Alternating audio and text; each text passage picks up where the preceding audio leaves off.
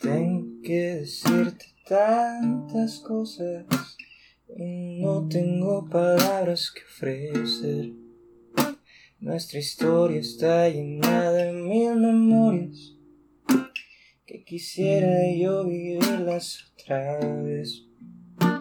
Es que no hay nadie más que me dé tanta paz.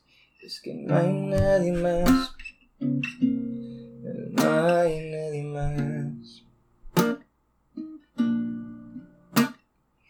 quiero estar contigo para poder respirar. Y no puedo por mí mismo, no hay, ay, si te vas. El junto se hace uno. Si a mi lado tú no estás, nos haremos uno mismo. Si te quieres quedar. Si te quieres quedar.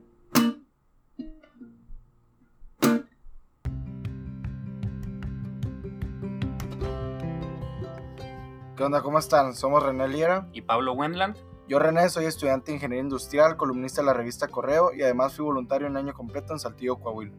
Amante del deporte y de analizar las cosas cotidianas de la vida a fondo. Yo, Pablo Wendland, soy psicólogo y emprendedor social. Actualmente dedico mi tiempo a una asociación civil donde trabajamos con educación en poblaciones vulnerables. Amo el cine, la filosofía, el empoderamiento social y conocer diferentes cosas sobre la vida. Hicimos este podcast porque creemos en la necesidad en que todo mundo debe ser escuchado. Por eso invitamos a personas distintas a hablar en este podcast, porque todos tienen algo que compartir y todos tenemos algo que aprender de ellos. Esto es Caras Vemos. Experiencias no sabemos. ¿Qué onda, Pablo? ¿Cómo estás? Muy bien, muy bien. Bueno, ahora sí preveemos el... Con bastante anticipación. Con bastante anticipación porque el capítulo pasado lo grabamos justo ayer. Ajá. de. Entonces, de lunes a hoy, hoy ya estrenó ese capítulo. Hoy se estrenó ese capítulo, espero les haya gustado muchísimo. Eh, fue el de Germán Corella. Saludos Y si a no- Germán. Saludos a Germán. Y si no han escuchado, pues eh, son bienvenidos a escucharlo. Y recordar que la constancia del ex, la, La, constancia del podcast va a hará, ser a la bestia, ya ni yo. hará el éxito. No, la constancia del podcast hará el éxito del mismo. O sea, Ok, el podcast, sí. para repetir, vaya. Pues hoy traemos a un invitado. Es mi. Se le puede llamar jefe de la Ford. Porque tengo como cuatro jefes y un super jefe acá, el Ok. supervisor. Pues es la gente que se encarga de, de ver mi desarrollo y darme como proyectos y todo eso. Y, y en lo personal, eh, José Alcalá, que es nuestro invitado, es el que me está ayudando a ver mi proyecto de residencias. Gustazo. Entonces, eh, pues él es ingeniero industrial, egresado del ITH, o sea, el ITH, Instituto Tecnológico de Hermosillo, para los que no son de aquí. Ingeniero de seguridad en la Ford desde hace un año. Sí, tengo un año ahí. Un año, pero había entrado de practicante desde el año pasado a ese. Fue selección sonora de Taekwondo durante la prepa. También, además de eso, es, es cantante. Antes era cantante. Se llama Yaj.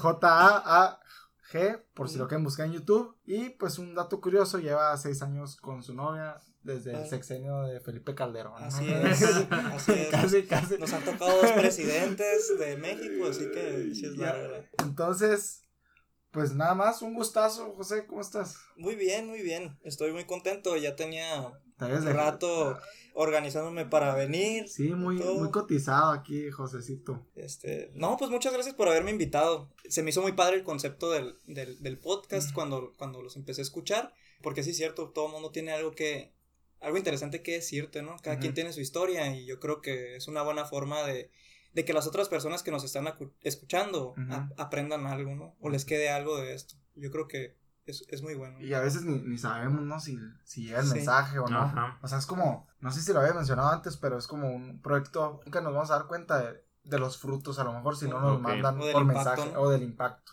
O sea, lo que sabemos es cuánta gente nos escucha y ni siquiera es tan cierto el, el número porque es cuántas veces lo abrieron, pues. Entonces las reproducciones... Pues, segundos de reproducción y ya. Y ya. Entonces no sabemos, pues. Pero hay veces que sí nos mandan mensaje, el cual agradecemos muchísimo, entonces, para fomentar. Nos hacen la semana, la La verdad. verdad, sí. no han sido hay- muchos, pero unos mensajitos ahí que nos llegan, sí. ajá, hay una persona de, de Uruguay que nos ha escuchado. Saludos, amiga de Uruguay. Ah, Entonces hay otra persona que, que nos expresó que sí, nos hace, sí les ha servido el contenido. Entonces esas cosas como que te van llenando poco a poco y te van motivando, ¿no? Ujú. Eh, no sé si quieras dar una introducción, pues cómo fue tu transición del deporte a la música y luego ingeniería, o sea, como que son tres aspectos bien diferentes, Bien diferentes. eh, que pero a la vez pues pueden estar una persona tranquilamente, ¿no? O sea, Sí, yo, ¿cómo empieza el rol del taekwondo, por yo tampoco sé cómo, cómo pasó, ni, ni, ni nada, se, se va dando, ¿no? Y, y algo que siempre he pensado es que tienes que tener mucha pasión. Sea lo que sea que vayas a hacer, pues tienes que estar apasionado, ¿no? Por eso.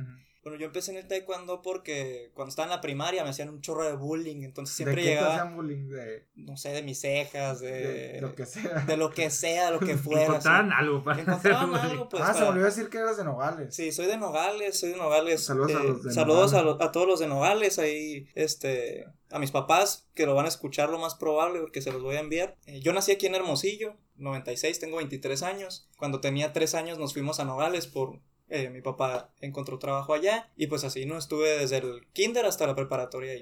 Bueno, en la primaria estuve en una primaria pública que estaba muy cerquita de, de mi casa. Se supone que era de las más buenas de, de Nogales y, y sí, sí aprendí muchas cosas. Pero era la buleadora, pues. Ajá. Era la escuela. Entonces, cuando estaba, cuando estaba en la primaria era así todos los días, llegar con los ojos morados o lo que sea, ¿no? O yo llorando a la casa, bien triste. O sea, era bullying fuerte, de verdad. Sí, sí, Te roban era... el lonche y así. Sí, sí, o sea, Bullying así, bullying. bullying, bullying, pues así. Ahorita Entonces, tienen cuidado todo eso, ¿no? O sea, Sí, bueno. o sea, luego se quedan Hay, aprendiendo hay un bullying karate, que sí te...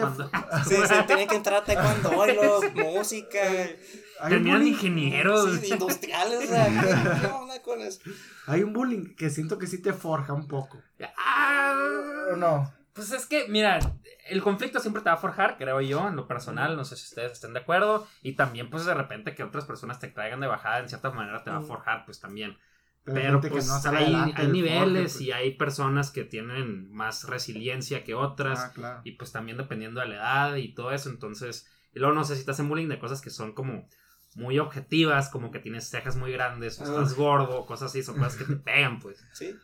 Pero al mismo tiempo, como dices, o sea, van forjando tu carácter, ¿no? O sea, yo no sería quien soy ahorita si no me hubiera pasado lo que Claro. pasó. Digo, ya cuando pasó todo eso, eh, mi papá, como vio que no me defendía ni nada, este decidió invitarme a, a- a una academia de taekwondo. Ujú. Fui en contra de mi voluntad totalmente cuando estaba en primera secundaria, de que no, yo no quiero ir, no me gusta, eh, y así, ¿no? Y mi hermano, tengo dos hermanos, ¿no? Yo soy el más grande, y mi hermano, el, eh, el de en medio, estaba bien emocionado, así, entramos al mismo tiempo. Y él sí, de hecho mis papás, o sea, yo era tan tranquilo, ¿sí? Tan tranquilo que mis papás me regañaban porque no me defendía de mi hermano, o sea, y era más chico que yo. Entonces, digo, sí me sirvió Sa- un chorro. saludos a tu hermano. Sí, saludos a mi hermano también. Aquí está, está en la Unison, está en civil. También tiene 19 años, ¿no? Me lleva, le, llevamos, le llevo 3 años. Y te hacía bullying el niño. Y me hacía bullying. así. No, pues Entonces- tranquilo, chavo. Sí, así. eh, no sé por qué, la verdad. Ya cuando me di cuenta que todo era cuestión de carácter y, y que no pasaba nada, pues si decía yo lo que pensaba o, o cómo me sentía con la demás gente, o sea, no iba a haber ningún problema. Ujú. iba a solucionar muchas cosas. Y es algo que me dio el taekwondo. Fuera de todo, es, es un deporte muy padre porque, aparte de que es un deporte olímpico y hay muchas competencias, eh, es marcial. Las artes marciales están muy enfocadas en valores, en disciplina, constancia, en resiliencia, como lo mencionabas tú. Es, es muy formativo. Eso- esa es la base de cualquier arte marcial. En, en la oficina también habías dicho que, que como para ir subiendo de, de cinta, tenías que ir adquiriendo ciertos valores, o sea, de acuerdo a la cinta que vas adquiriendo, ¿no? Y eso también te va formando. Sí, de hecho, tienes ciertos exámenes cada vez que, que vas, que vas a subir de grado. Conforme vas subiendo de, de grado, va subiendo la complejidad del examen. El examen es físico, pero siempre se termina diciendo los valores del taekwondo, ¿no? Tardé tres años y medio más o menos para llegar a cinta negra. ¿Cuándo te empezó a gustar? O sea, no gustarte, aborrecerte. Bueno, ahorita lo que, lo que les dije es que no me gustó cuando entré, pero el primer día este, supe que, que me lo iba a pasar muy bien todo el tiempo que estuviera ahí. Me di cuenta que había mucha gente que le pasaba lo mismo que a mí, que por eso estaban ahí. O sea, puros niños de 13, 12 años acá. Es una ca-. Sí, es una cadena sea, económica, o sea, Sí. una, una derrama económica el bullying. Sí. Digo, sí me pude identificar, hice muchos amigos, este, me abrí más con la gente, todo ese tipo de cosas. Y aparte, el mismo deporte se fue encargando, pues, de que yo también marcara mi pauta en la escuela, con mis amigos, con mi hermano incluso, de, ¿sabes qué? Hasta aquí. Y si es necesario defenderme, pues lo voy a hacer. Eh, Me suena como al Karate Kid y Cobra Kai. Sí. Sí, es que es exactamente lo mismo que hacen las películas. Sí, te lo enseñan y, y sí lo sientes. pues. Y ya el caso es que pues estuve tres años y medio para llegar a cinta negra. Normalmente se tardan más, pero neta le echaba un chorro de ganas, me gustaba demasiado. Cuando estaba de cinta amarilla, cinta verde, me llevaban a torneos ya con cintas negras y todo, para empezar a foguearme y aprender y todo, o, con gente más grande, que sé, yo tenía que 14 años, algo así, Ujú. y peleaba con gente de 17, de 18. ¿Y si te paran una fría o no? Eh, la- las primeras dos veces sí. Una me, me quebraron la nariz. La primera vez que peleé, un sangrero. Me acuerdo que mi mamá estaba grite y grite desde arriba. Fue en, el, en el Ana Gabriela Guevara, fue un torneo abierto. Y mi mamá llore y llore acá. Y yo, otra vez, otra vez. que se vaya", así.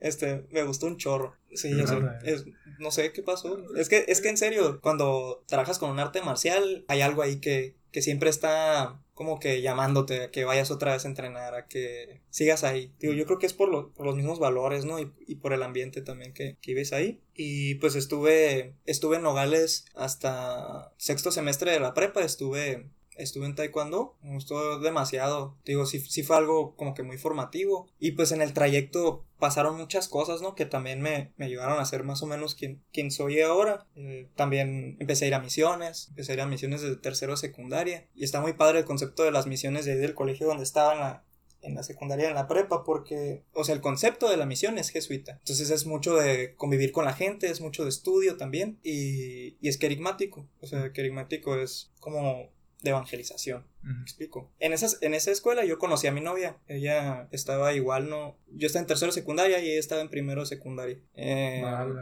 ya sé, la chiquilla. De hecho, está aquí con nosotros, así que Hola. No, Es, es muy tímida, pero sí. Pero aquí está con nosotros, Ah. presencialmente. Sí, aquí está. Y bueno, el caso es que ahí la conocí, nos hicimos bien amigos, nos llevábamos juntos y así. Siempre se hacían juntadas en su casa, bien curado, ¿no? O sea, éramos una bolita de amigos. La parte de la escuela es muy chiquita. Secundaria y preparatoria éramos 120 alumnos. Wow. Y ya cuando pasé a la prepa y todo, en... O sea, a mí me gustó cuando, cuando la conocí. Estábamos bien chiquitos y así. Y de hecho, o sea, estábamos en tercero de secundaria. Yo estaba en tercero de secundaria y le pregunté si quería ser mi novia y me dijo que no. Porque tenía bien poquito tiempo de conocerla y yo me valió madre si le pregunté así. Ah, lo bateaste. Qué bárbaro, Sí. qué bárbaro. Yo dije, va a caer. de acá". No, es cierto. Eh, pues el caso es que nos hicimos muy amigos y platicábamos mucho y todo el rollo. Y ya en la prepa, pues ella también empezó a ir a misiones cuando pasó tercero de secundaria. Yo estaba más grande y pues me di cuenta que teníamos muchas cosas en común. Sobre todo, pues a ella le gustaba mucho servir y me gustaba mucho verla en misiones, ¿no? O sea, era, era muy diferente. Y ahí pues fue como me empezó a gustar. Bien, bien, bien. Entonces ya cuando, cuando iba a salir de la preparatoria y todo, ya empezamos a salir bien y nos pusimos de novios. Y hasta la fecha, ¿no? O sea, ya pasaron cinco años y ocho meses de eso. Y así, ahorita salí de la, de la prepa, de allá de Nogales, y pues me vine aquí a estudiar Sí. al ITH, a la mejor escuela del mundo. No, sí. Oh. El techo para el mundo. Sí, ITH para el mundo. Y lo curioso es que yo iba a estudiar, iba a estudiar medicina y vine a hacer el examen para la Unison, no quedé y también había aplicado para biomédica en el ITH. Ajá. Y no quedas. No, o sea, no entendía yo por qué no había quedado, había estudiado un chorro, así un chorro, un chorro, estaba bien frustrado. Pero no Son quedaste en biomédica tampoco. también. Ajá. Sí, O sea- y, y iba empezando biomédica, era la segunda generación. Ah, ok. No sé. No, no, y sí, sí está Está- peleada. Pues ahorita sé que está súper cotizada, pues. Sí, pues no funcionó, entonces fui al ITH a preguntar qué onda. Ujú. ¿Cómo Pues, era posible había- que no, Sí, sabes quién pues, soy? no-? Sí, qué onda, pues soy Nogales, o sea, yo pensé que Está pasamos. cuando, y la- Sí, sí, Sí cinta sabes, negra. que, sí sabes que soy cinta negra, Sí, eh. cinta negra, pues voy a representar en tu escuela un día. güey. Pues, no, eh, Como pues, político en alcoholímetro, así. Sí, ¿No mon. sabes quién ¿Qué no sabes quién soy? soy? ¿Qué me estás metiendo? Pues el caso es que así llegué como político en alcoholímetro, como dijo el René. Fui a, a preguntar qué onda con, con mi examen. Hacerla de Eh, todos, hacerla de Sí, emoción. fue hacerla de todos, pues así. Y no aparecía, o sea, no aparecía en ningún lado del su sistema de ahí. Pues se me hizo muy raro. Porque ITH. Porque Entonces, digo, me encantó la escuela, la neta, no tengo nada contra ella. Y gracias a ese error, eh, estudié industrial. Pero ¿qué te dijeron? ¿Sabes que no apareces? Ahorita tenemos industrial en inglés, es una carrera nueva, es en 100% en inglés. Ahorita, en lo que arreglamos el problema, te van a entrevistar un- el coordinador de idiomas para ver si eres apto para, para entrar a esa carrera en, en inglés. Ah, pues el chavo de Nogales. Sí, Ujú. pero fíjate, no hablaba, sí hablaba inglés, pero aprendí más ahí, adentro de la carrera, porque era todo el día hablar en inglés, todo el día hablar en inglés. Entonces, ya como a la mitad del primer semestre me dijeron de que, oye, ¿sabes qué? Había un número mal en tu, en tu folio, se Mm. capturó mal. Ok. ¿Te quieres cambiar a biomédica? ¿Y si habías quedado en biomédica? Se había quedado en biomédica, pues, y yo, no manches acá, pues. ¿Y tú qué? Y me quedé pensando, le catoteé como unos dos días y dije, no, o sea, me gustó mucho lo que estaba estudiando. Ujú. O sea, me di cuenta que podías trabajar de muchas cosas. Oye, pero qué loco, ¿no? ¿Cómo está llevando la... Ese es el caminito. Sí, o sea, de un error y luego Sí. todo, o sea, de Juan Nogales y ahí le hacían bullying y luego en el bullying aprendió taekwondo, Ujú. el taekwondo Lo se- ayudó a ayudó formarse. y luego fue a misiones y su novia le dijo que sí, o sea, Cuando le he dicho que o sea, no. si no, si no, ajá, cuando le había dicho que no. Y, y cómo, cómo también, si se pone a pensar cualquiera de ustedes que nos está escuchando, de que cómo las cosas van sucediendo, así, pues no yo a lo mejor si me pongo a pensar, también me pongo a pensar en chorro de situaciones que han pasado en consecuencia de otras. De pues. otras, ¿sí? No te das cuenta. No te O sea, porque, y también siento que tuviste posibilidad de agüitarte y, y no hacer nada, pues. Es el, es el tema de la resiliencia y me gustaría, no sé, profundizar un poquito en eso. Que, o sea, cómo las dificultades te fueron llevando a hacer otra cosa. O sea, que el bullying, o te podías agüitar y quedarte ahí como saco de box, o aprender un arte marcial, aunque haya sido obligado, pero lo pudiste haber hecho tonto. Por ejemplo, mi hermano grande, lo sacaron de taekwondo porque se dormía en los colchones. Saludos Saludos. al, Germán. Se dormía en los colchones. Y así pudiste haber hecho tú, te pudiste haber hecho tonto y ya, ¿para qué va a estar pagando? Dice tu papá y no te, te- Y también lo de, pues a lo mejor lo de que, ah, no quedé en biomédica. A X. No, pues no quedé. Ujú. Soy todo tonto, ni al caso. Pero no, fuiste a hacerle de todos, pues sí es parte, de- o sea, y no sé. Pues es como Te hacerle. dijo tu no- que no tu novia. Y, Sí, y Te esperaste tres años. te. Tres años de paciencia ahí. de ahí y volviste a intentar, ¿sabes? O sea, cómo ir pues una situación mala y tomar lo bueno y cómo ha sido salir adelante. O sea, se me hace interesante. Sí, es también hacer como lo mejor con lo que tienes, pues. Que al final de cuentas, digo, o sea, fuiste obligado, como dice el René, a taekwondo, pero pues tú decidiste quedarte ahí. Tú decidiste también quedarte al final en ingeniería industrial cuando pues, tuviste la oportunidad de irte a lo que primero querías. Creo que la vida nos va poniendo como que diferentes situaciones así. Claro. Sí. Nos va poniendo como un camino, pero pues ese camino de repente No. toma... Y aparte, aparte no siempre el que, el que tú pensabas. ¿sabes? Ajá, sí, o sea, a veces la- las situaciones te llevan por lugares donde no piensas y Claro. más nos queda a nosotros hacer lo mejor que podemos. Sí, claro. Y luego viene lo de, o sea, pues ya estás en industrial, en inglés, muy padre. ¿Y cuándo descubriste que podías cantar? Yo desde chiquito cantaba en la iglesia, en el Ah. coro, en misiones hacíamos ambientación con los niños de los pueblos o Si Así, tuvieras ¿no? fe, si tuvieras fe, como ese. todas, el remix, El todo, ¿no? remix. nosotros lo hicimos. Eh, aprendí en la iglesia y habían clases de música también ahí en, el, en, en la escuela en la que estaba y aparte mi papá toca la guitarra, entonces como que desde chiquito así medio me enseñó. Y ya le empecé a buscar y pues me gustaba mucho y escribía mis canciones, etcétera. Todo, toda la vida así. Silvia, ¿por qué me dices que no? Sí, sí. Es uno de mis aquí llorando, tres años esperando. No, eh, pues haz de cuenta, siempre escribí canciones, así desde la primaria acá también, no sé por qué me hacen bullying, es una... No, cierto. Eh, no, la neta tengo cuadernos ahí guardados así, que llenos. Me gusta mucho escribir. Ujú. Y bueno, ya cuando, cuando estaba en la universidad, que la neta por eso lo doy gracias a Dios que me quedé ahí en el en industrial, había una persona de, de una generación arriba de, de la mía que me había escuchado cantar, creo que fuimos a, fuimos a visitar la mina de Cananea. Entonces de ahí tuvimos como que un convivio de ahí los que fuimos a visitar la escuela y ya tenía una guitarra y me puse a cantar y ya esta persona me contactó con otra persona que tenía un estudio de grabación y que andaba buscando a alguien para representar y empezar a hacer eh, videos y cosas así. Yo la neta iba así también en ceros, no sabía qué esperar y el caso es que me lo, me lo presentaron y nos hicimos bien amigos. Y ya pues ahí empecé a grabar pero no lo busqué. Ujú. Y yo, ah, pues bueno, vamos a ver qué onda. Me gustó un chorro, un chorro, neta. No tanto grabar en el estudio, pero conocí a mucha gente. eh, también me hizo ser un poquito más abierto con mi música, con lo que yo pensaba, lo que sea. También me dieron otro tipo de confianza. O sea, sí había aprendido a, a tener más coraje, a, a forjar un poco mi, mi personalidad, lo que sea. Pero ya cuando estaba eh, tocando era otro rollo, pues me sentía más yo. Como que fui encontrando también mi identidad. Y ya el caso es que tocábamos en restaurantes acá en Oye, Hermosillo. Lo del, lo del nombre, ¿cómo sale el ja? Ah, bueno, Sea, antes de grabarnos Mira, mencionaste te, que. te voy a ser bien honesto, nunca me gustó ese nombre, te lo juro. Eh, J-A-A-G. Ajá, porque pues me llamo José Antonio Alcalá Gallego. Entonces, ah, pues hay que ponerle así, bueno, así, salió. Ah, qué buena idea. ¿Cómo Ah, sus iniciales. Ah, sí. Ah, Sí. pues así básicamente salió el nombre, que no, pues así se escucha bien, está cortito, y acá. Y ya pues hicieron diseños ahí Ja, ja, ja. de, con diferentes tipografías y todo, y ah, se ve bonito, fierro. Ya cuando no me empezó a gustar fue cuando lo empezaron a ver así como negocio. Ok. O sea, era más hacer covers de banda. Con lo de los restaurantes estabas todo bien todavía. Sí, pues me O gustaba sea, chorro. ¿Y ellos te conseguían los lugares de restaurantes o tú te movías? No, no, no. E- ellos me decían, oye, hoy vamos a tocar en el, no sé, en un bar. Y ya nos íbamos a las 8 y salíamos a las 12, nos pagaban, cena gratis. a Pisteas gusto. gratis. Sí, o sea, bien tranqui, bien a gusto. Eh, pero ya cuando empezamos a grabar, como que dejé de sentirme yo, pues, no se me hacía como que yo estaba expresando lo que quería expresar muchas Eh, veces. Ellos te decían, por ejemplo, el tipo de música, letras o... O sea, ¿qué tanto poder tenías tú en ese sentido? Mm, me decían, escoge de estas. Así, Ok. me explico, o sea, era parcial. Era imparcial. Digo, no tiene nada de malo porque en sí fue una experiencia muy padre y la neta con la gente con la que trabajé me sigo llevando súper bien. Pero yo como que sí me sentí incómodo acá. Y... O sea, empezó con un sentimiento así que. ah, y te lo aguantabas, por ejemplo. Sí, O sea, porque... a empezó fin- con una cosita así, con una bolita de nieve. Sí, porque decía yo, ah, bueno, pues después voy a hacer lo que, lo que me guste, ya que, que subo un poquito en las redes o lo que sea, ya puedo empezar a subir contenido mío. Pero me daba cuenta así como que no va a pasar, pues.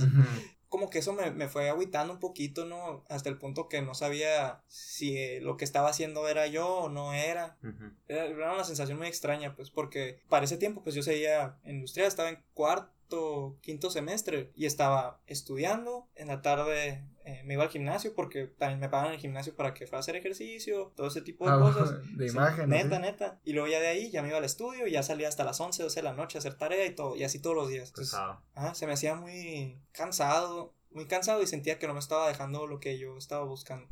Como que eso me fue dando para abajo bien raro, porque, o sea, sí, sí grababa y todo, pero me di cuenta, no pasaba tanto tiempo con mi novia, no pasaba tanto tiempo con mi familia, me estaba yendo mal en la escuela, bien raro, o sea, las amistades que tenía también no me sentía cómodo, se me hizo muy difícil porque, digo, era foráneo. Digo, sigo siendo foráneo, ¿no? Como que no tenía con quién platicarlo también. ¿no? Porque vivía solo en, en un departamento, que me quedaba bien cerquita, estaba bien concha, quedaba como a 10 minutos del ITH caminando. Que pues eso, eso me afectó también, pues el, el ser foráneo, porque sentía yo que no había alguien que, con que me respaldara un poquito. A pesar de que estaban mis papás, que siempre me han apoyado un chorro, estaba mi novia, que también siempre me ha apoyado en todo lo que hago. Pero ahí todos viven en Nogales, ¿no? Sí, O sea, sí, ¿tu todos novia están nuevos. hace cuánto se vino a vivir a Hermosillo? ¿Hace cuánto te viniste para acá? Ya tiene tres años acá. Tres años. Ajá. Hasta sexto se vino tuyo. Entonces, pues, en esa etapa, pues yo estaba viviendo aquí solo y se me hacía bien complicado, o sea, porque ya no quería, pero sí quería seguir tocando porque era algo que me apasionaba, pues estar tocando en los restaurantes y eso, esa parte me gustaba. El caso es que, que me fui deprimiendo, dejé de hablar con gente y todo, y un día, un día me desperté y cuando abrí los ojos sentí que estaba soñando. O sea, ¿qué onda? Ya, según yo ya, o sea, ya me desperté, que no, así. Para ese tiempo, cuando me pasó eso, tenía un roomie que era, él sí era muy amigo mío. Entonces decía que me pellizcara cada rato. Así que, güey, pellizca, estoy despierto o ya me dormí? Entonces él se empezó a asustar, le avisó a mis papás, yo no sabía qué estaba pasando, le avisó a mis papás y, y pues ya él tomó la decisión de llevarme con un psicólogo primero. Entonces pues ya el psicólogo dijo que teníamos que ir con un psiquiatra porque era, o sea, era depresión severa y aparte, o sea, no tenía ganas de nada, de nada. ¿no? Fui a la Cruz del Norte, todo pasó el mismo día así, yo que nunca, no sabía ni qué era la Cruz del Norte. O sea, él se dio cuenta, le dijo a mis papás. Pasaron como tres días. Él se encargó de movernos. Digo, los dos éramos foráneos. Me pagó el psicólogo, él me pagó los medicamentos, me pagó la consulta ahí con el psiquiatra. No teníamos carro, me pagó el Uber. Estuvo en comunicación con mis papás. Se contactó con unos tíos, se me puso la piel chinita porque mm, me ayudó mucho, pues, ese amigo. Y, Mándale salud. Sí, al Kevin. Se llama Kevin y es de Nogales, ¿no? O sea, casualidad. Saludos, Kevin y Kevin. es de Nogales. Y estaba estudiando odontología aquí. Y te digo, para esa etapa no traía mi celular conmigo tampoco. Mi mamá como que medio le explicó a mi novia qué estaba pasando y por qué no contestaba el teléfono ni nada. Pero sí se me hizo bien fuerte ya cuando me empecé a sentir mejor, cuando empecé a tomar medicamento y todo. Caí en cuenta de que a la torre, ¿qué tuvo que pasar para que yo estuviera así? Ujú. ¿O cuánto tiempo me tuve que esperar para que... Que la estuviera- bolita que fue al principio Ajá. creció hasta Sí. hasta una enfermedad. Ujú. Oye, no sé si, si estás enterado, pero el Pablo es psicólogo y le quisiera preguntar así como qué síntomas viste así que, que iba por ahí. Pues es, o sea, para empezar, pues tengo que hacer el disclaimer oficial de que no soy psicoterapeuta, no conozco tu historia totalmente, por lo tanto ninguna cosa que yo pueda decir tenga una validez oficial Ajá. ni nada. Pero pues a final de cuentas, pues es lo que me dijiste es de que es muy normal, que es literal los síntomas principales de la depresión, que es la falta de motivación, el dejar de, por ejemplo, cosas que antes tú disfrutabas, dejarlas de disfrutar, es como que lo más típico. También, por ejemplo, el ya no querer salir con amigos, te empiezas a, pues, a aislar. a aislar, te da flojera todo. O sea, en lo personal, por ejemplo, no, no sé si escuchaste un capítulo, pero yo, de hecho, yo estoy medicado ahorita en- por ansiedad y depresión. Y, y, por ejemplo, también tengo como que desde las dos partes. O sea, digo, no, no estoy diciendo que puedo saber cómo te sentiste tú, porque pues creo que es diferente para cada persona, pero pues sí pasa. O sea, también lo que tú dices es que de repente te despertaste así, que yo ni de cerca he estado acá, pero eso creo que es una disociación Se llama sensación disociativa. Dis- sensación disociativa, ándale. Que, que, que vendría siendo esa parte, o sea, el, el como que desprenderse de, de la persona, de- o sea, de- de- del mismo ser y dejar de existir en un momento, pues es, es, es, es parte de la disociación, el despegarte de la realidad. Entonces es algo, pues, relativamente común en algunos de los trastornos mentales y pues es como un síntoma muy característico.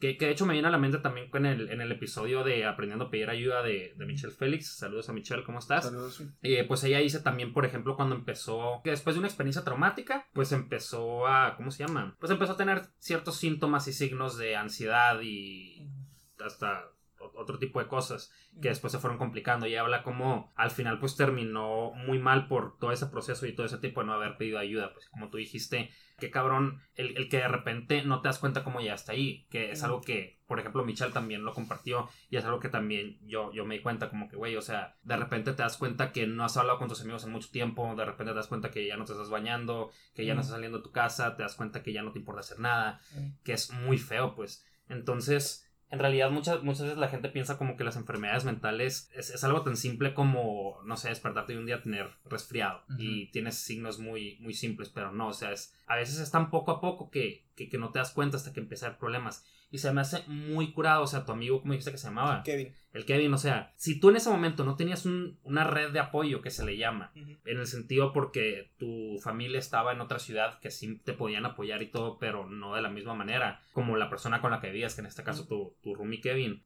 Qué, qué importante, o sea, ¿dónde estarías ahorita si Kevin no se hubiera comportado de la manera en la que se comportó? ¿Qué es lo que hubiera pasado? Entonces, también es muy importante tener eso en cuenta, o sea, nosotros como personas, ¿cómo podemos ser red de apoyo de otras personas que están a nuestro alrededor?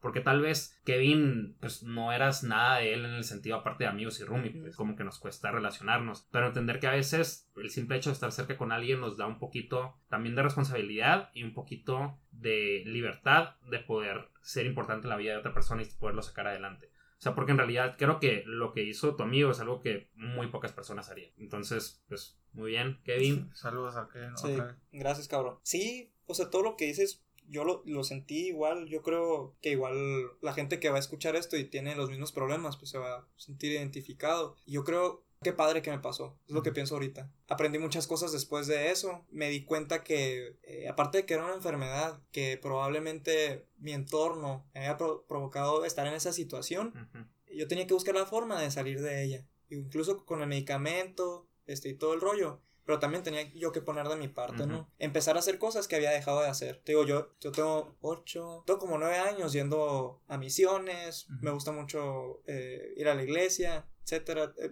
me considero una persona espiritual, o sea, me gusta mucho hacer oración, este, reflexionar mi día después de que terminé, lo que sea, ¿no? Pues, esas cosas las había dejado de hacer. Entonces dije, ese va a ser el primer paso para salir adelante. Yo estoy mal, pero el mundo a mi alrededor sigue igual. Entonces, Ujú. yo soy el que se tiene que adaptar ahora. Yo soy el que tiene que buscar cómo eh, Salir de ahí. salir de ahí y echarle ganas para hacer lo que me gusta y ser como yo quiero ser. Entonces, te digo, empecé a hacer mucha oración. Todavía tuve complicaciones porque ese proceso ah, para mí fue doloroso también. O sea, perdí amistades, este, tuve broncas con mi novia, pero a fin de cuentas, pues fue funcionando porque aparte de que yo estaba poniendo de mi parte, me di cuenta que toda la gente que estaba a mi alrededor le importaba cómo estaba yo y cómo me sentía. Entonces, también fue algo, fue algo muy bueno, ¿no? ¿Se hizo, ¿Se hizo público lo de la depresión o lo manejaste con amigos muy cercanos? No, lo hice con amigos muy cercanos, o sea, yo creo... Así lo hizo Michelle también, ¿verdad? ¿Ah? En, en ese caso.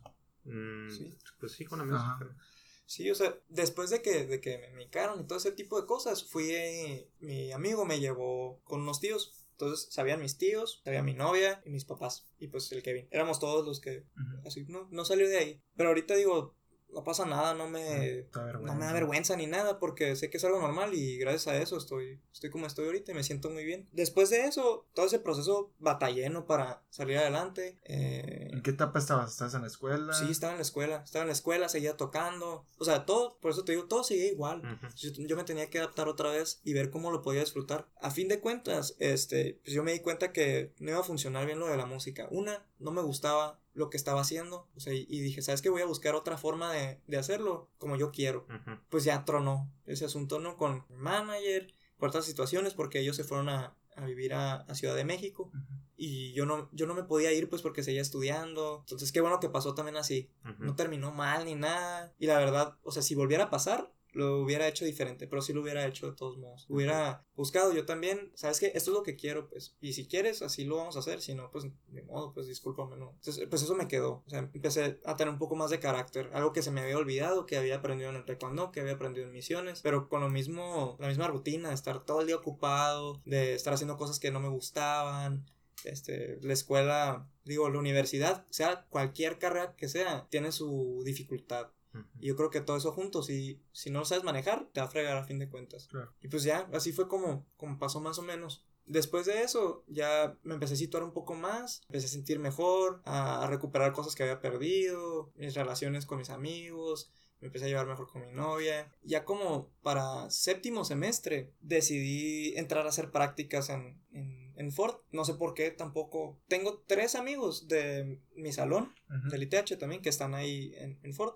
Es el Javier Reprieto, Pamela Encinas y el Iván García. Los tres ya están trabajando también en Ford. Entramos casi al mismo tiempo. Saludos a los tres. Sí, saludos a los tres. Un abrazo. Y eso también me ayudó, me ayudó mucho, ¿no? Como que ellos también de que, oye, hay que entrar, hay que entrar. Yo no sabía qué hacer, no sabía si entrar a trabajar, si volver a tocar en restaurantes eh, o qué onda, porque mi hermano para ese tiempo ya se había venido a estudiar aquí a Hermosillo. Entonces era más difícil también para mis papás tenernos a los dos aquí, estarnos ayudando, ese tipo de cosas. Y dije, pues ni modo, me voy a arriesgar y voy a entrar a hacer prácticas de una vez. Y me acuerdo, eh, un amigo me dijo de que, oye, no entres, o sea, estás en séptimo todavía, va a estar bien difícil eh, que estés en, en la escuela y que estés haciendo las prácticas también. Digo, no lo pensé de esa forma, dije, pues qué padre, voy a estar aplicando cosas que estoy aprendiendo en la empresa eh, en la escuela y viceversa, ¿no? Lo voy a tener todo fres fresquecito. Y aparte, pues me dio ánimos que estaban Tus amigos. mis amigos ahí, ¿no?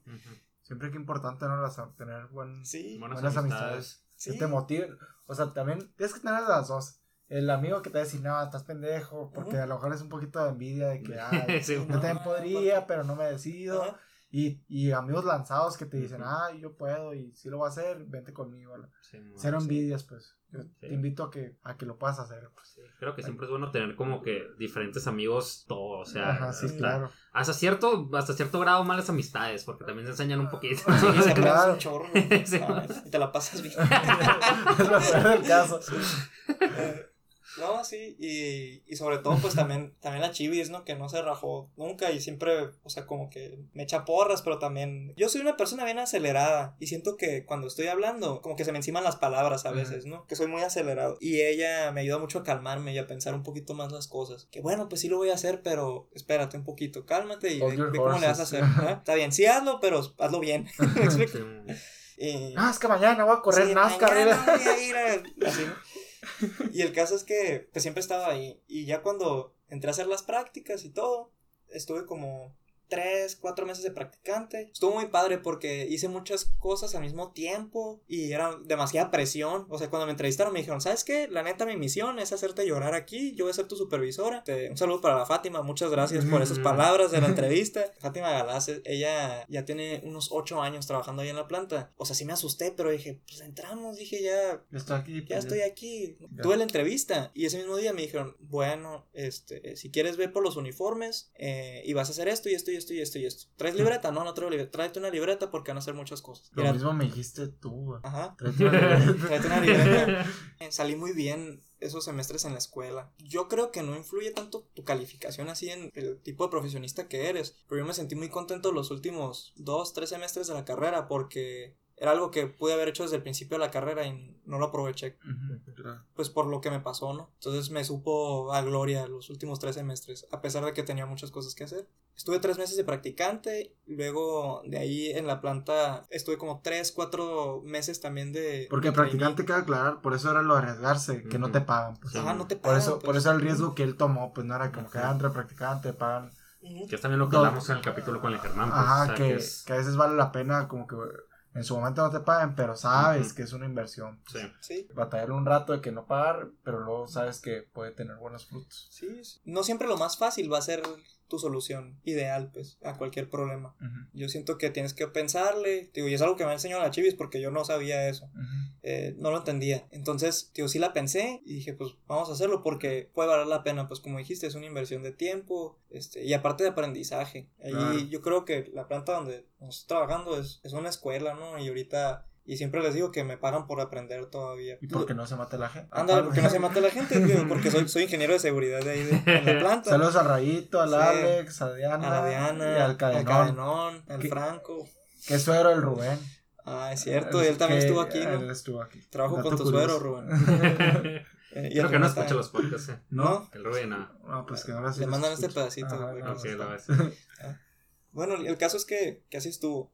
Entré de practicante, estoy con tres meses, me movieron de trainee, estoy como cuatro meses. Ujú. Y un día me hablaron de que, oye, ¿sabes qué? Acaba de terminar octavo semestre, yo entré al noveno semestre. Y ya me hablaron y, oye, este, no, lo que pasa es que hay un- una posición de seguridad, es, es temporal. Porque unos movimientos ahí, o sea, me habían dicho que era de tres meses la posición. Dije, pues bueno, no pasa nada, a ver qué, qué onda. Fui a la entrevista, éramos, éramos cuatro personas, eh, y ya yo estaba muy emocionado en la entrevista. O sea, y, y siempre pongo en perspectiva por lo que pasé en la universidad y dónde estaba en ese momento. Y me di cuenta que no pasaba nada, pues, no sabía que echarle ganas.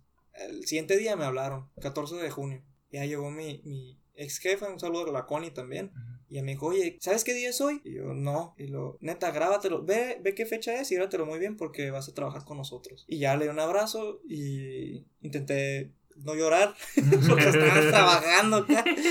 Pero sí sentí, sentí bien padre, pues. Y ya empecé a trabajar ahí. Y ahorita estoy ahí de, de ingeniero de seguridad. Era temporal la posición y a fin de cuentas me la dieron, ¿no? Entonces, digo, estaba muy, muy divertido, he aprendido mucho. Trabajamos con baby boomers, con millennials, con todo mundo y te deja mucho eso también. es un equipo padre. bastante variado. la Sí, verdad. es muy diverso. Es muy De hecho, yo soy más grande que el Alcalá. Ajá, Por un año, ¿no? Sí. pues sí, sí, sí. por, por, sí, más o menos. Creo que una cosa que siempre me ha servido mucho, y yo no lo digo también, o sea, lo escuché de otras personas, que es el trabajar con gente diferente a ti. O sea, siempre te da una perspectiva ya nueva en el equipo y siempre tienes que aprender. de alguien No, y a veces las discusiones sí son, o sea, por lo menos yo que, que muchas veces soy, pues, soy el practicante y es de Ujú. que no vas a estar observando así cual, cual búho, de que no opino, pero ahí estoy, de que, y muchas veces, pues no entiendo lo que están diciendo, o sea, Yo la, tampoco. la, la mayoría, no, que el FTO es PRB y lo voy a presentar en el ESO y yo de que, de hecho hay un diccionario de Ford, así de que, de las abreviaciones. Mm. Y muchas veces no, no entiendo yo lo que está pasando, pero sí veo cómo, o sea, trato de fijarme en, en las, en las soft skills que le dicen, de que cómo, cómo reacciona el supervisor y luego cómo reacciona pues a lo mejor el alcalá y luego cómo le responde el adulto y cómo tratan de llegar a un acuerdo y cómo tratan de, cómo a veces a uno se, se enoja pero lo trata de esconder para llegar, o sea, te das- no hablando te das cuenta de muchas cosas, Sí, es como el amigo que no toma y que todos toman. Y que- Se pone a ver a todos, pero. Ajá, y que te das cuenta de muchas cosas. Pues así estoy yo de practicante. pues. Y, y aprendes un chorro de cosas. Así como el Corea aprendía de yendo con los clientes. Ajá. Así me, me sirve ah, Pues yendo sí. con, con otras personas. Eh, conclusiones. Bueno, no sé si conclusiones y luego la palabra o antes. Vamos a hacer la palabra de una vez. Ok, eh, Alcalá, te platico. Eh, nuestros amigos de Nueva Tierra Café nos patrocinan dos cafés americanos a la semana, de cualquier tamaño, a la primera persona que diga la palabra que tú vas a decir a continuación. Silvia es- no puede participar en esta vez porque está con nosotros, pero nomás recordar dos cosas. La primera es un favor, que nos manden la fo- una fotografía. Y también se me ha olvidado el capítulo pasado, que para nosotros repostear la foto de una historia, tienen que aceptarnos en el Instagram. Entonces, Ah, entonces, sí, sí les encargo que, que nos acepten cuando les mandas su cupón y que suban una foto cuando vayan por su café para, para también decir que sí cumplimos y todo eso. Así ¿sabes? es. Así Para hacerlo transparente. Ah, pues. Va a ser transparente y pero eso es un más favor, lo pueden hacer o no pueden hacer, pero se los agradecemos un chorro. El segundo es un recordatorio que dura una semana el cupón y que nada más en esa semana eh, pueden cobrar el café de martes a martes. Entonces la palabra de esta semana va a ser Va a ser practicante. practicante. Practicante. Ah, Ok. ok. Entonces la primera, primera- la primera persona que mande esa palabra al, al- al Instagram, cada vez, vez vemos podcast, ahí me trabo. Cada vez vemos podcast, pues va a ser la, la Por mensaje directo. Ajá, por su mensaje directo, por favor. Eh, conclusiones, ahora sí, Pablo. Conclusiones. Pues creo que ha sido, pues esta no es como una conclusión, más como un comentario para el principio, antes de la conclusión. Eh, Una preconclusión. Ajá, una preconclusión. Me ha gustado bastante. Está, o sea, en el sentido de estarlo aquí. La dinámica. Baja la dinámica, platicarlo. Creo que va a ser fácil de editar. Todo parece indicar porque luego las otras pasadas de repente me he hecho unos, Unas- pleitos. Y pues nada, muchísimas gracias. Fue muy bueno conocer tu historia. Creo que se le puede sacar provecho de muchos lados. O sea, en el sentido tanto de cómo se puede hacerlo mejor con las cosas que de repente te llegan. Y también pues cómo de repente nosotros podemos ayudar a otras personas o nos podemos dejar ayudar. Como tu papá de repente te metió karate a la fuerza. Y como tu amigo de repente también te ayudó para poder salir de lo de la depresión. Como así también tu novia te estuvo aguantando por todas tus altas y bajas. Entonces, pues creo que eso sería lo que yo más me llevo. Cómo nosotros podemos ser una red de apoyo para otras personas y cómo nosotros hay que dejarnos también ayudar y meter las ganas, como tú dijiste. No solamente, o sea, aún dentro de todo es pues dar pasitos y salir adelante. Yo, yo, yo le voy a dar para que tú cierres, más fácil. Está bien. Lo mío yo me quedo con lo de la... O sea, es prácticamente muy parecido a lo tuyo, de que la resiliencia y cómo, cómo ir buscando salir de las situaciones y cómo los retos te van haciendo crecer y cómo las situaciones difíciles pues van forjando, ¿no? Pues una, una buena espada se forja en el fuego, entonces siempre es bueno pasar por ahí. También me quedo mucho con, con la admiración que tienes a, a Silvia, ¿no? O sea, también es, es bien bonito saber que, que puedes admirar a otra persona y realmente eh, pues ver los beneficios que hay en ti, hay en ti gracias a ella, pues. O sea, como que los tienes muy presentes. Siempre lo he admirado mucho. De hecho, hay, hay un gerente en, en la planta, eh, Tinoco. Buenísimo. Es muy bueno. Y neta se ve cómo admira a su esposa y cómo habla de ella con así como si fuera la persona más increíble del mundo para él. Y a lo mejor sí lo es. Lo más seguro que sí. Y es algo que, que yo busco todos los días y por lo pronto lo ha sido pues para mí Andrea. Entonces, pero a lo mejor no lo expreso tanto. Pero sí, con esas dos cosas me quedo. O sea, me gustó mucho ese capítulo. No, Los demás pues, también, pero todos tienen como su diferente Sí. romanticez. Sí. También la dinámica que se da. Ajá, Sí. claro. Más fluido, ¿verdad? Siento Sí. que Sí, como que mucho esfuerzo para platicar con ustedes y así. Sí, claro. Entonces eso está suave. mo- No, pues muchas gracias por invitarme. La neta, yo me emocioné cuando el René, cuando el René me invitó, pero iba entrando a las prácticas y no le podía decir que estaba emocionado porque él está haciendo un podcast, pero fue algo que nos llamó mucho la atención cuando, cuando vimos su currículum. Que, oye, ¿sabes qué? Este vato hace el podcast, escribe en una columna, es maestro de tenis, y hasta cierto punto dije, ok, este vato tiene muchas cosas parecidas a mí, pues porque hace muchas cosas. Dije, va a estar padre platicar y, y pues sentirnos identificados hasta cierto punto, ¿no? Pon tú que tu historia es muy diferente a la mía o la tuya, pero siempre hay cosas que, que nos van a ir conectando, pues, aunque no nos conozcamos como tal. Y sí, o sea, como decías tú, yo soy fan de mi novia, o sea, y soy fan de la gente con la que me rodeo, así en general, o sea, y algo que, que he aprendido con el tiempo, el poquito tiempo que tengo, sí me queda bien claro que te tienes que juntar con gente que tú admires. Tienes que estar con gente que, que tenga algo que a lo mejor tú quisieras aprender, ¿no? De esa persona. Y pues eso, eh, me gustó mucho la frase que dijiste ahorita, que las mejores espadas se, se forjan en, En el fuego. en el fuego. Eh, yo creo que sí es cierto. Tienes que pasar ciertos retos para tener ciertos aprendizajes, ¿no? Yo creo que es algo muy importante y yo me quedo con eso. Cómo las cosas negativas las podemos hacer positivas. O qué, qué, qué aprendizaje tuvimos de tal cosa que te pasó. ¿no? Entonces, pues muchas gracias y pues es todo. Un gustazo. muchas gracias, Sí. Pablo. Muchas gracias, José. Sí. Un saludo a todos y recuerden que cualquiera de ustedes puede ser el siguiente detrás de este micrófono. Gracias. Adiós.